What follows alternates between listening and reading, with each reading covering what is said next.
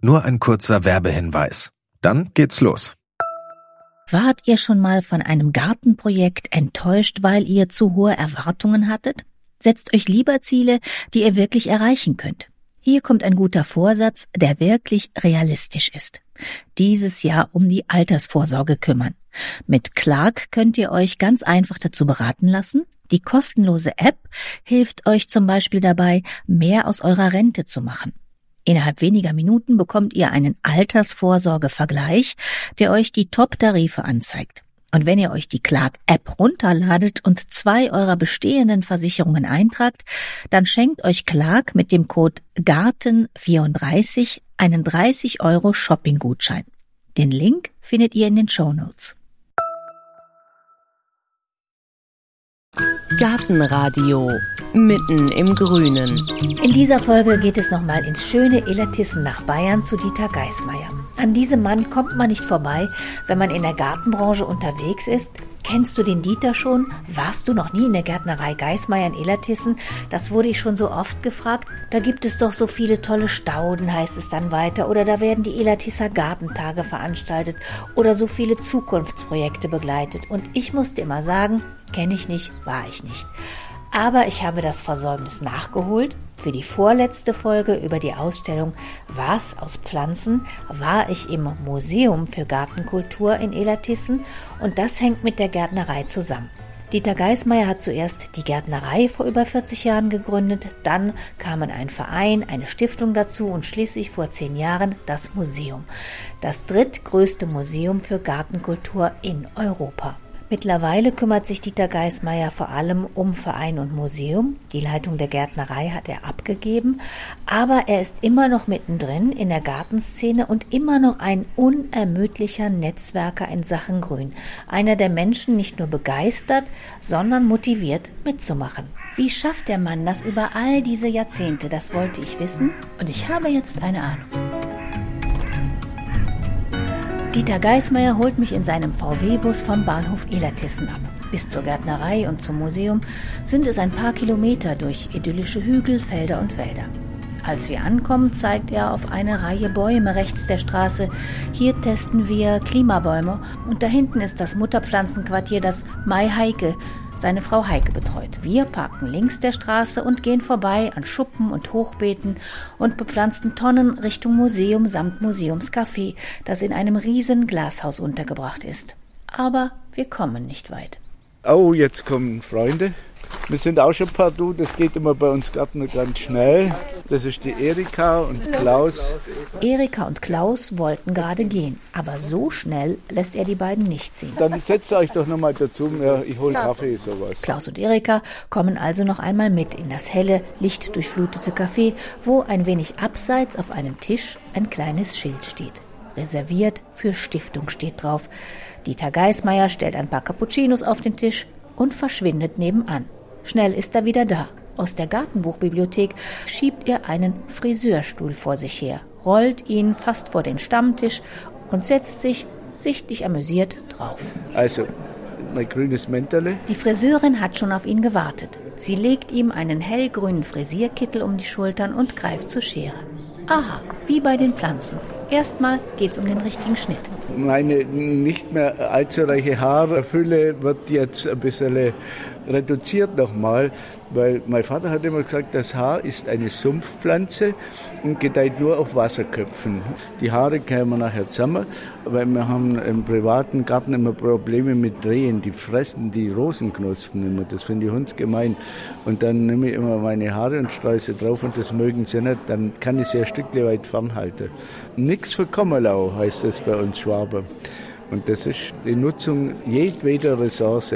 So nehme ich zum Beispiel auch meine Fingernägel und nehme sie dann in Kübelpflanze als Dünger. und Teebeutel nehme ich dann als Zahnzeichen. Dieter Geismeier feigst. Die Stimmung am Tisch steigt. Erika und Klaus amüsieren sich prächtig. Dabei steckt in den Späßen eine große Portion seiner Gärtnerphilosophie. Kreislaufwirtschaft, Zusammenhänge in der Natur erkennen, Natur bewahren und Wissen unterhaltsam weitergeben. Das zeigt sich auch, als wir den Stammtisch verlassen und ein paar Schritte Richtung Museum der Gartenkultur gehen. der Ausstellungsraum mit den historischen Gartengeräten aus ganz Europa, schließt sich gleich an das Café an. Dieter bietet mir noch schnell das Du an und schon stoppen wir an einer Art Saatgutbar mit einjährigen Pflanzen. Hier ist so ein Regal aufgebaut, das sind bestimmt fünf Meter in zwei Etagen, alles Saatguttütchen. Bestimmt weit über 100 verschiedene und es sind natürlich auch Klassiker dabei. Aber zum Beispiel Ranunculus arvensis, also der Ackerhahnenfuß, ist so ein Ruderalpflanze, also die früher im Getreidefelder vorkommen sind und auf der roten Liste stehen. Ich selber habe beobachtet, dass Papaver rheas, also der Glatschmohn, draußen in der Natur immer oranger wird. Und das finde ich abscheulich. Ich glaube, das ist mehr und mehr der Sandmohn, der sich da breit macht. Als Kind kenne ich das noch, dieses leuchtende, intensive Dunkelrot. Und dann mache ich jetzt also in meinem privaten Garten, spiele ich Blackbox Gardening oder ein bisschen lieber Gott und achte seit vielen Jahren, dass alle orange Klatschmohne ganz schnell wegkommen. Und jetzt habe ich also eine Population, die so richtig tief leuchtend rot sind. Und von dem her ist mir das Anliegen, den wieder mehr zu verbreiten. Äh, dann haben wir durch einen Glücksfall mal das Bischofskraut und so, die heißt, das ist ein gemeiner Name, Knorpelmöhre. Da knirscht es gleich in den Zähnen, wenn man da dran denkt, wow, das ist der wunderschöne Doldenblütler. Und zwar, wir nennen sie also Amispetiosus Graceland. Da haben wir mal gekriegt und der ist hierzulande noch fast nicht verbreitet. Eine Schnittblume, aber was ich also auch gelernt habe, diese Winterannuellen, die... Was sind denn Winterannuellen? Winterannuell heißt also, das sind im Prinzip Einjährige, die sich versamen und schon im Winter wieder als Jungpflanzen, als kleine Pflanzen überdauern und dann im Folgejahr praktisch blühen und absterben, wieder versamen. Also das ist im Grunde genommen ein Zyklus, der endlos weitergehen kann. Eine wunderbare Pflanze als Paradebeispiel für die Winterannuellen heißt äh, Scantix stellata und dieser Venuskamm macht es. Und dann heißt es also, der blüht bereits zeitweise im März schon. Es sind dann also äh, weißes Blütenmeer, vielleicht 25 Zentimeter hoch oder 30 Zentimeter hoch. Und äh, wenn wir immer vom Szenenwechsel reden in der Pflanzung, dann können die zum perfekten Szenenwechsel beitragen. Die blühen, es sind schon Insektennahrung oder Platz für Insekten und dann geht's weiter. Das gleiche gibt's bei Gräser, die Miscanthus oder die Panicum, die sind ja spät im Austrieb. Und dann hat der Britzer Maxima, das einjährige Zittergras, das ist auch winterannuell. Das macht also da zwischen denen schon Rasen. Wenn da jetzt noch Frühlingsgeophyten drin sind, also zum Beispiel Narzissen oder sowas, dann kommen erst die Narzissen, dann kommen das Spritzer Maxima, das kann man auch schneiden und trocknen. Mehrfache Nutzen ist für Schwaben was Tolles, kostet nicht mehr. Und dann kommen die Gräser und ist also nochmal ein Element für den ständigen Szenenwechsel, ohne dass man großen Aufwand hat. Das ist intelligentes Gärtnern. Das ist ungefähr das Gegenteil von dem, was viele Leute, viele Ahnungslose machen, dass sie praktisch unnötige und unsinnige Gartenarbeit machen und das verdrießt denen. Also ist es von unserer wichtiger Aufgabe von uns Gärtnersleuten, dass wir das richtige gärtnerische Arbeiten vermitteln. Oh, ich habe noch mehr. Darf ich noch mehr? Ja. Das kleine Mäuseschwänzchen. Also das ist ja ein herziges Blümle das, das sagen wir mal im Schnitt so acht oder zehn Zentimeter hoch ist, eine Myosurus minimus, die war vorhanden, als wir vor 42 Jahren die Staudengärtnerei gegründet haben. Vorher war das eine Gemüsegärtnerei und hat für das Krankenhaus in Illertissen Gemüse herzogen. Dieses kleine Mauseschwänzchen hat ein nicht beachtetes Dasein geführt, bis ich mal gesagt habe, jetzt will ich doch mal wissen, was das für eins ist. Dann hat sich herausgestellt, also das ist eine sehr rare Pflanze inzwischen, die ist eigentlich auf der roten Liste und liebt im Prinzip so kleine Leerstellen im Gemüsegarten. Da hält sie sich wacker. Es sieht einfach herzig aus, also das kleine Mäuseschwänze. Mit Fantasie kann man das nachempfinden. Und die stört überhaupt niemand. Also wir haben sie hier in der Gärtnerei an allen Ecken. Unter Pfingstrosen zum Beispiel hat sie einen idealen Platz weil sie blüht dann von April bis Juni, dann wird sie braun, man nimmt sie weg, hat aber inzwischen schon wieder versandt und hält sich wacker über Jahrzehnte. Und letztendlich war jemand da vom Naturschutz und hat gesagt, ja, so was Tolles, so was Rares, sei willst eine Handvoll Samen haben, wir haben so viel, wir ernten das immer. Und wir haben also auch schon Versandaktionen gemacht, wo wir so Tütle in die Pakete der Gärtnerei mit dazugelegt haben, um die Pflanze wieder zu verbreiten. Weil das macht ja Spaß als Gärtner mitzuhelfen und dafür zu sorgen, dass die Pflanzen, die eigentlich rar sind oder vom Aussterben bedroht sind, wieder Verbreitung finden. Apropos kleines Mauseschwänzchen und Anfänger der Gärtnerei. Man kann es sich kaum vorstellen, aber beinahe hätte es keine Gärtnerei gegeben, denn Dieter Geismeier und sein Mitgründer Franz Brönner, ein Kumpel aus Kindertagen, waren beruflich ganz anders unterwegs. Angefangen hast du als Drogist. Wie ja. kam denn da der Wandel? Ich sage im Spaß, ich war immer im ersten Leben Drogenhändler, weil damals war das noch was Ehrenwertes. Also nach der Schule hat man halt überlegt, was macht man so? Eigentlich wäre ich gern Pyrotechniker geworden mit Feuerwerk und sowas. Und dann war Drogist ein wunderschöner Beruf, nämlich der Begleiter des Menschen von der Wiege, also Kinderpflegemittel bis äh, zur Bahre. Und es war ganz viel Spezialwissen. Früher hat man Salzsäure oder Natronlauge im Haushalt gehabt zum Abflussreinigen und sonst was. Und aus dem ist nach und nach sind es halt Produkte geworden, also Marken, die Zeit war reif, dass dieser Berufsstand sich langsam zurückgezogen hat. Und ich habe dann halt überlegt, was soll ich jetzt machen? Und mein Spätzl, der war Versicherungskaufmann, hat der gelernt und dem ging es gleich. Und dann haben wir gesagt, jetzt machen wir was anderes. Erst studieren wir Gartenbau. Und dann habt ihr angefangen, mit Kürbis und Topinambur und das hat erstmal überhaupt nicht funktioniert. Nee, das hat nicht funktioniert. Sagen wir mal so, wir haben viel Lehrgeld zahlt. Nachdem wir aber ein wichtiges Prinzip hatten, nämlich keine Schulden zu machen, ist das ja gut gegangen, weil wir haben halt Lehrgeld zahlt, aber kein fremdes Lehrgeld, sondern in Form von verlorene Arbeitskraft. Wir haben ein großes Feld Kürbis gehabt. Damals fing das erst an. Und dann sind wir mit einem ganzen alten VW-Bus voll Kürbissen auf den Wochenmarkt gefahren und haben die aufgetürmt. Die Leute sind skeptisch drum gelaufen. Und der Erfolg war, dass ein einziger türkischer Mitbürger einen Schnitz beim Kürbis gekauft hat. Und in Weinstefan haben wir erfahren, dass Topinambur auch für Diabetiker geeignet ist und im Prinzip halt für Leute, die Diät leben wollen. Da haben wir gesagt, ja klar, machen wir Topinambur, haben 50 Kilo Topinambur gesteckt und haben dann feststellen dürfen, dass die Menschen das eigentlich nicht mögen, aber Mäuse umso mehr. Aber trotzdem habt ihr weitergemacht. Ja klar, Warum? es gab kein Zurück. es gab kein Zurück. Nein, das war natürlich auch schön. Also was noch dazu kommt, ist Staudengärtnerei auf Schwäbisch sind Stauder Sträucher. Es gibt sogar eine Landschaft bei Augsburg, die heißt in den Stauden, aber das heißt in den Büsch praktisch. Und dann kamen schon die ersten Kunden und sagten, was, ihr habt gar keine Himbeerstauder und keine Forsythia-Staude. Ja, was habt ihr dann so quasi? Also der Anfang war relativ mühsam, aber wir waren lustig und es hat sich weiterentwickelt. Und warum Stauden? Ja, weil wir halt in Weinstefan erfahren haben, dass das ein Segment des Gartenbaus ist, der äh, damals nicht kapitalintensiv war. Wir hatten ja dann ein paar alte Gewächshäuser und wir hatten einen VW-Bus, einen alten und eine Fräse und einen Schubkarren und, und ein Stück Land und damit konnten wir anfangen.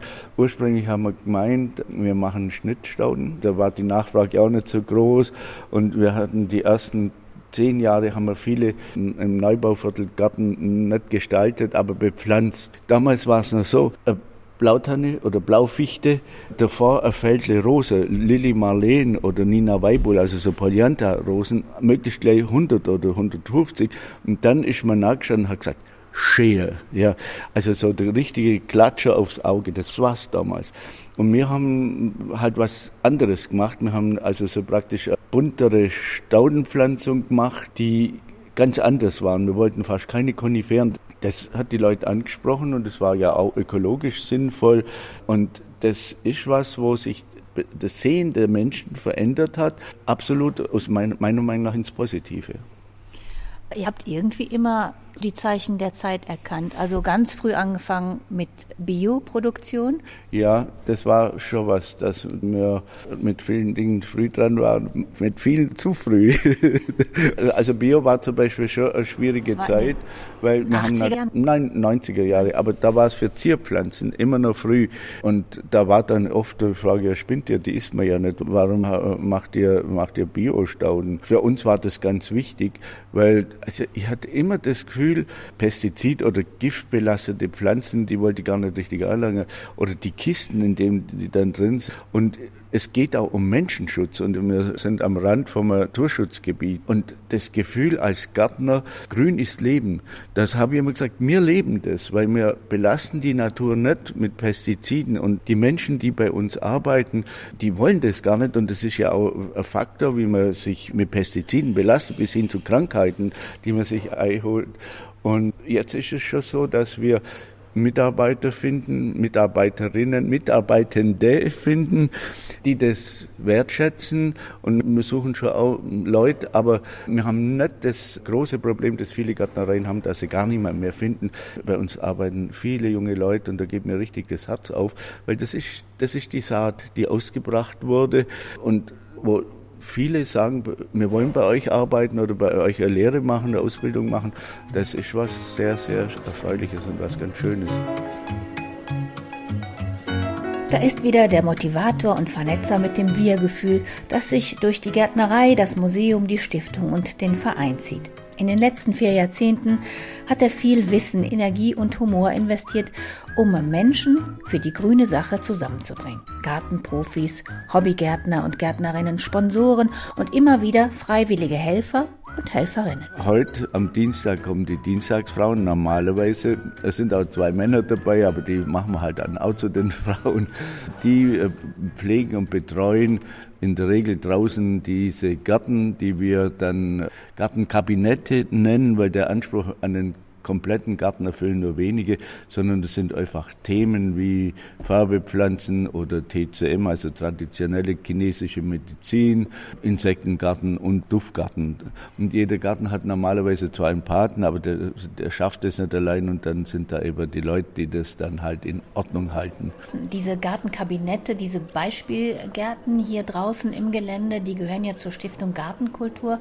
Worum geht es dann genau bei der Stiftung Gartenkultur? Eigentlich war mir das Thema Gartenkultur schon immer großes Anliegen, auch während meiner aktiven Zeit in der Gärtnerei. Es ist viele Jahre schon gelungen, auch in der Gärtnerei das auch zu leben. Aber die wirtschaftlichen Bedingungen werden zunehmend schwieriger. Und da ist es dann halt bei mir so langsam der Gedanke gewachsen, wie wäre es denn, wenn man da was Eigenständiges macht, und zwar was Non-Profit, also was Gemeinnütziges. Zudem hatten wir große Sammlungen von historischen und alten Gartenwerkzeugen, Gartengeräten, die eigentlich eine Heimat gesucht haben. Und dann haben wir gesagt, oh ja, wir bauen äh, Museum.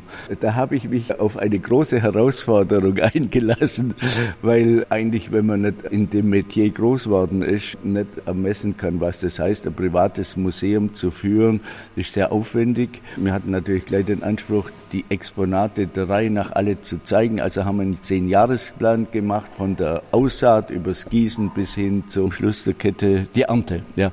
Und haben das jetzt tatsächlich geschafft, das zehn Jahre zu machen. Also jedes Jahr Wechselausstellung Ausstellung. Wir werden das nicht mehr halten können. Unser Kurator ist aus Altersgründen ausgeschieden und jetzt sieht es danach aus, dass wir Dauerausstellung einrichten. Und für die Stiftung ist es auch wichtig, das Lebendige zu zeigen. Also das Museum ist nicht nur der Raum, wo die toten Geräte gezeigt werden, sondern das sind die Garten, also diese Gartenkabinette, wo das Thema praktisch lebendig weitergeführt wird.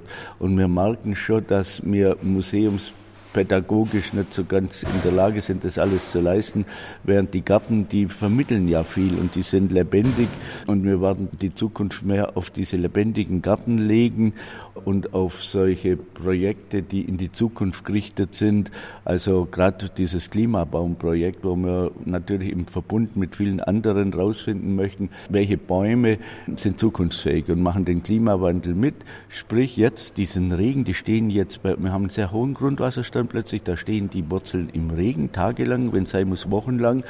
Dann haben wir manchmal strenge Winter, manchmal ganz milde Winter und natürlich Hitze und Trockenheit genauso. Also typischer Klimawandel und die meisten Bäume sind noch nicht verbreitet bei uns und wurden von der speziellen kleinen Baumschule aus Saatgut herzogen. Du bist ja schon über 70, hier steckt immer noch unglaublich viel Arbeit dahinter. Woher kommt dieser Antrieb? Da kommen wir zu einem ganz wichtigen Thema, nämlich wo kommt die Liebe und die Affinität zu Pflanzen, zu Garten, zu dem alle her.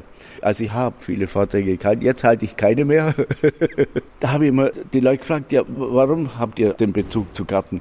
Und es ist fast immer in der Kindheit angelegt. Also was Hänschen nicht lernt, lernt Hans nimmer mehr von dem her ist es auch bei mir so gewesen. Ich habe mich dann so erinnert, dass ich ja im Garten von meiner Großmutter das Löwemäulchen geliebt habe, weil man es hin und her ein Mäulchen machen konnte und ich habe Radiesler gesehen und so weiter und so fort. Bei mir war es einfach angelegt und dann kommt es wieder. Das Gegenteil ist die Entwicklung, die wir heute haben. Ich kann fast nicht mehr in ein Neubaugebiet gehen. Meine Frau, meine Heike sagt immer, komm, lass uns da reinfahren. Wir müssen uns dem stellen und müssen das angucken. Ich, sage, ich kann nicht mitkommen, das macht mich fertig. Weil hat auch was Erschütterndes. Ganz viele junge Familien, also wenn sie ihr Haus bauen, dann bauen die Häuser und Gärten, wo man einfach sprachlos ist in der heutigen Zeit. Die Neubauviertel auf den Dörfern sind das Grauen. Und da sieht man, dass da keinerlei Bezug mehr da ist zu Pflanzen, zu Garten. Der Garten ist die Last und man tut alles Mögliche, um einen Garten zu verhindern. Und das äh, Ende sind diese Schotterwüsten, diese da. Ein Beispiel ist neues Haus auf der Glaswand am Eingang, also die Glastüre steht in zwölf Sprachen herzlich willkommen. Der Garten ist zugeschottert und hinten drin steht nur so ein kleiner Sandkasten. Das heißt, die haben auch noch Kinder. Das macht mich fassungslos. Man muss aber sich fragen, ja, wo kommt das her? Ich behaupte, die Leute haben nie mehr gelernt. Das ist jetzt die zweite Generation, die dann keinen Bezug mehr hat zu Pflanzen und zu Garten. Wir alle sitzen in dem Boot und müssen mithelfen, dass Kinder wieder Bezüge entwickeln. Da haben wir zum Beispiel die Gummibärchenpflanze. Es sind so einfache Sachen.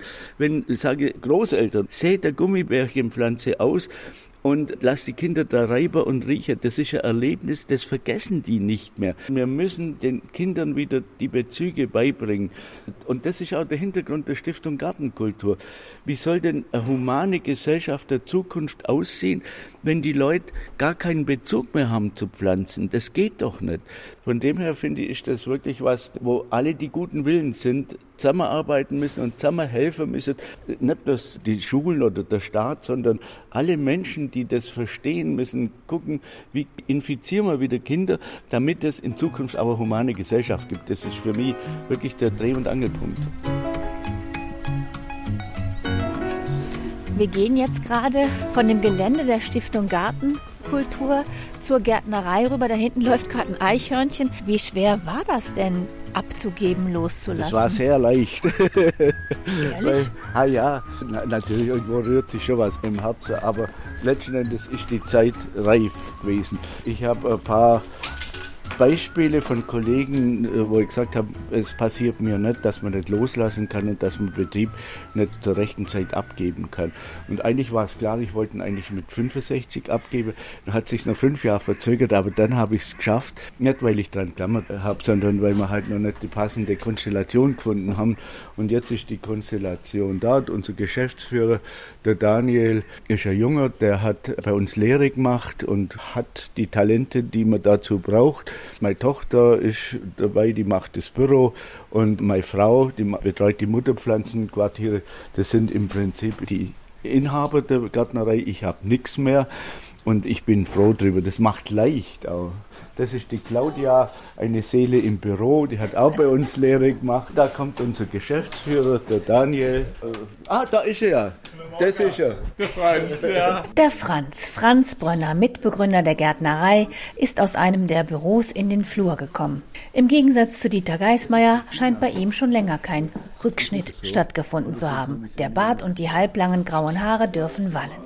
In Sachen Humor scheinen die beiden noch immer auf einer Wellenlänge zu sein. Wie war es denn so damals, der Anfang? Furchtbar. Ach so, neu. Ganz spitze.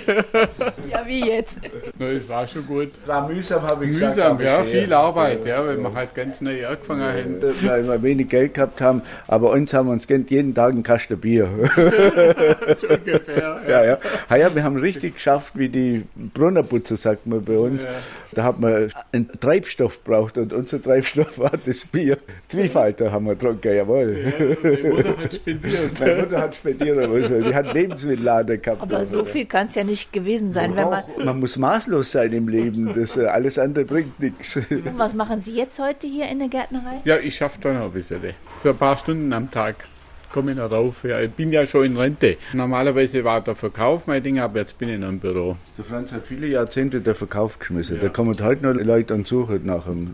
Der Wo war immer er? so großzügig. Wir haben auch so ein Prinzip gehabt. Wir haben immer abgerundet. Ja. Weil 11,70 Euro machen wir 10 Euro oder sowas. Ja, Ja. das war für viele Leute unglaublich, Ja. dass sowas wirklich noch Wir gibt. sind Ja. zum Teil in Tränen aus. Schon ist er wieder weg, der Franz. Und ich wäre gerne dabei gewesen, als die beiden mit Kürbis, Topinambo und einem Kasten Bier angefangen haben, in Elertissen die Gärtnerei zu gründen. Heutzutage scheint alles in ruhigeren Bahnen zu laufen. Es sind viele Mitarbeiterinnen zu sehen. Im Verkauf, im Büro und in einer Halle sind gerade vier Gärtnerinnen dabei, Thymian zu pikieren. Dieter Geismeier zeigt auf eine stille Ecke, wo er selber etwas ausprobiert. Guck mal, die Inka-Gurke. Das ist eine Gurke, an der wir sehen, wie die so keimt. Und das ist auch von mir, das ist ein Test, nämlich der Ausdauern des Löwenmäulchen, Antherinum hispanicum und das blüht rosa. Jetzt wollen wir mal sehen, ob es das ist. Und weiter geht's. Raus in den Regen. Der wird stärker und stärker. Dieter Geismeier greift zu einer der Regenjacken der Gärtnerinnen, die an einer Garderobe hängen. Kann ich mir da so eine Jacke ausleihen? Schon hat er sich eine Jacke geschnappt und raus geht's ins Nass und wir biegen um die Ecke. Oh, hier ist Da ja fangen jetzt die Mutterpflanzenquartiere. ist Also ja das ist Traum. das Reich von meiner Heike. Das, das ist der Hammer. Hammer trifft es ganz gut. Ein riesiges Gelände, das eher aussieht wie ein Garten, in dem Stauden und Gräser, verblühtes und blühendes, hohes, niedriges, unterschiedlichste Blattstrukturen in harmonischen Pflanzengesellschaften ein großes Ganzes bilden. Unsere Mutterpflanzenquartiere, die gleichzeitig Schauquartiere sind, die sind wirklich das Herzstück der Gärtnerei. Da kann man vielleicht 15.000 oder noch mehr Pflanzen live erleben und sehen. Natürlich auch die, die in unserem Sortiment sind, aber auch die anderen, die wir erhalten wollen, bloß damit sie nicht verloren gehen. Also viele historische Stauden auch.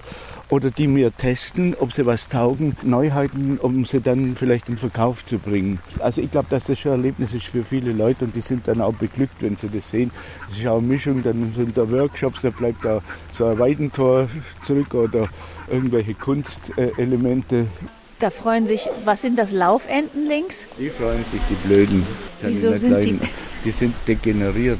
Die sind normalerweise relativ scheu. Und jetzt kommen sie, wenn ein Rabe wird, und holen die Regenwürmer raus. Meine Heike kann die auch nicht mehr leiden. Er zeigt auf einen abgetrennten kleinen Garten. Das ist äh, zum Beispiel deshalb Einzeit, weil die verdammten Laufenden da sonst unsere ganzen äh, Frösche also aus dem Teich rausholt. Und dann hat mir mal jemand gesagt, hey, ihr habt eine Population von Laubfröschen, die sind in unserer Region ganz selten. Deshalb, weil die Libellenlarven und die Gelbrandkäferlarven, die fressen den Laich von den Laubfröschen. Dann habe ich in einer Sonntagsaktion ein kleines Becken ausgraben, exklusiv für Laubfrösche und dann hat sich die Population wieder erholt. Ja schön sowas. Also das ist ja auch was ganz Wichtiges. Wir Gärtner, wir müssen zeigen, wie, man, wie das alles zusammenhängt und die ganzen Zusammenhänge auch leben. Und das heißt, Staudengärtner, der muss auch über Gehölze oder über Zimmerpflanzen, sage ich immer zu unseren Azubis, da müsst ihr auch was wissen, oder über Gemüseanzucht. All die Tiere, ich glaube, der Goethe hat mal gesagt, auch die Läuse und Wanzen gehören zum großen Ganzen.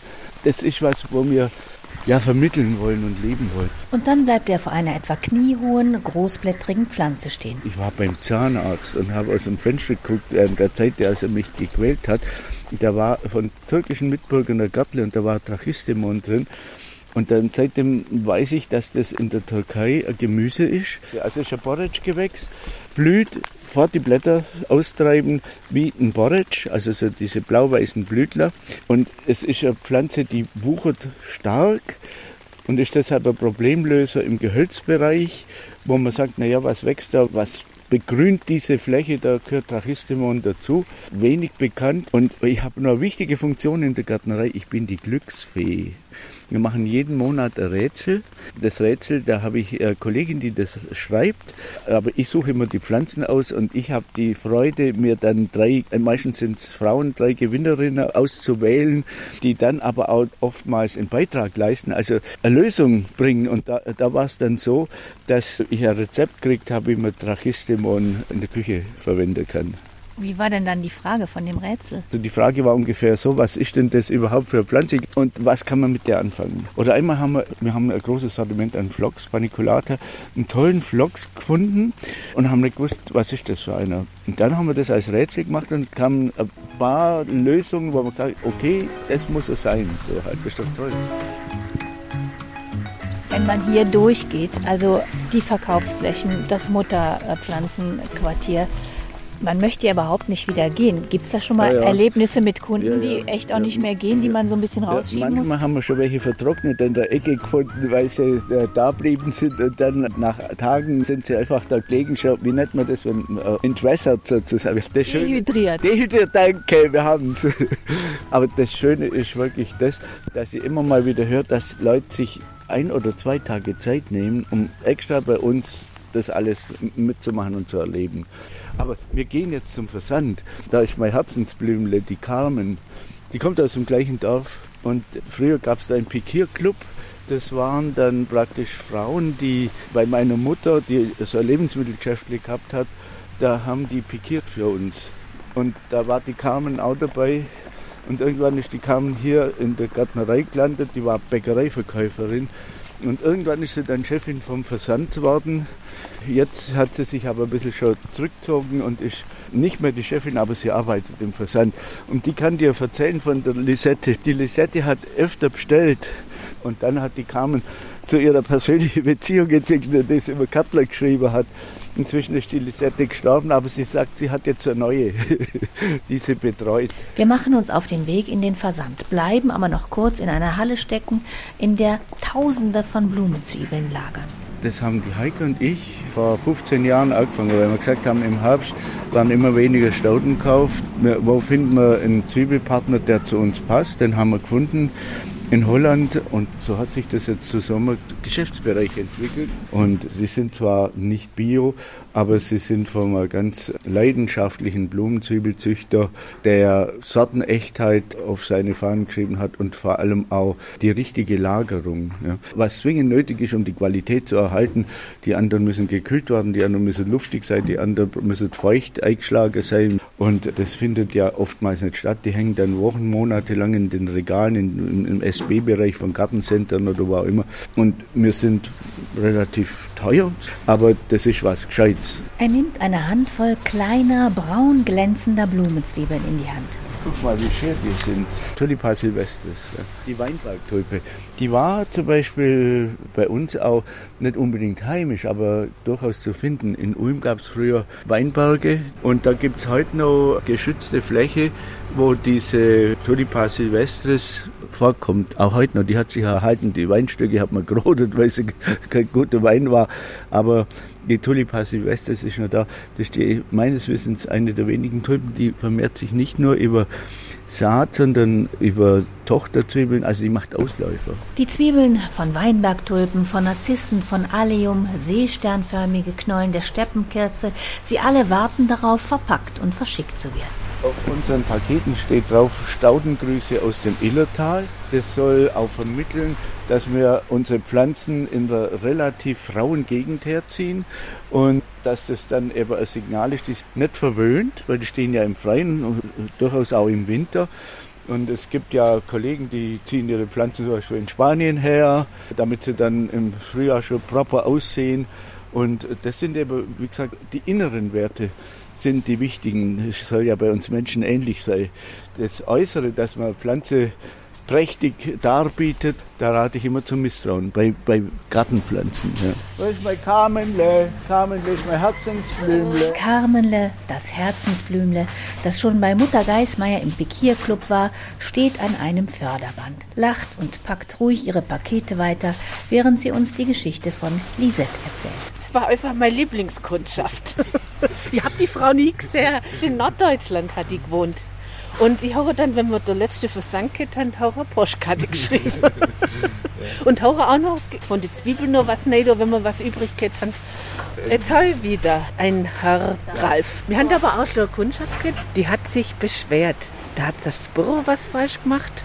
Dann haben wir beim Packer was falsch gemacht und die Kommissionierer. Und also, das, wir haben eine Auerkarte geschrieben, haben uns entschuldigt für unsere Fehler, wo wir gemacht haben. Und der Kunde kauft heute neu. Sogar die Kunden scheinen auf gewisse Weise mit zum Team zu gehören. Wir lassen Carmen weiterpacken und machen uns wieder auf in Richtung Museum. Das zur Orientierung, jetzt sind wir dahinter bei den Klimabäumen wieder, wo wir hergefahren sind. Der Kreis schließt sich und der Besuch geht dem Ende entgegen. Und zum Schluss muss noch einmal, was sonst, das Wir bekräftigt werden. Das sage ich immer, das ist ein Werk vieler Hände, die da miteinander arbeiten und ja, und meine Aufgabe war und ist auch heute noch in der Stiftung zu gucken, dass wir solche Menschen finden, die da mit Herzblut und Begeisterung dabei sind. Das war ein kleiner Eindruck von Dieter Geismeier und davon, wie er, auch wenn er kein Pyrotechniker geworden ist, funkensprühend durchs Leben geht und damit auch immer wieder andere Menschen entflammt, Wer selber mal hinfahren möchte nach Elatissen, kann in der Gärtnerei, im Museum, in den Gartenkabinetten und im Café locker einen ganzen Tag verbringen. Und wer mehr lesen möchte über Gartenkultur, über Pflanzentipps oder auch Gartenrätsel, der findet das alles im Gartenmagazin, das man sich online angucken kann. Den Link dazu und auch ein paar Bilder von Dieter Geismeier und Franz Brönner und den Gartenkabinetten gibt's wie immer auch auf gartenradio.fm. Ich sage ganz herzlichen Dank fürs Zuhören, fürs Unterstützen und fürs Abonnieren. Abonnieren wäre ganz toll bei Spotify oder Apple oder überall, wo es Podcasts gibt. Dann kommt alle zwei Wochen eine frische Gartenradio-Folge automatisch nach Hause. Ideen und Vorschläge sind natürlich auch immer willkommen. Mein Name ist Heike Sikoni. Machen Sie es gut.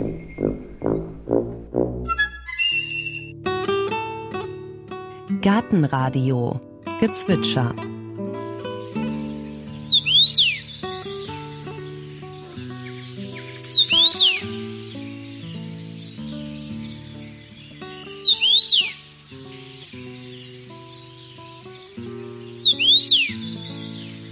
Das war der Kamingimpel. Gartenradio Ausblick. Ja, jetzt kommt ja die Zeit, wo es dunkler und kälter und regnerischer wird. Erkältungen werden häufiger. Und da hat Gärtnermeisterin Dagmar Hauke in der nächsten Folge ein paar Tipps und Ideen für uns, wie man die vielfältige Power der Natur für sich nutzen kann. Also in Form von Kräutertees oder gedörrtem Obst oder oder. Wie man also mit Hilfe der Natur gut gerüstet durch Herbst und Winter kommt.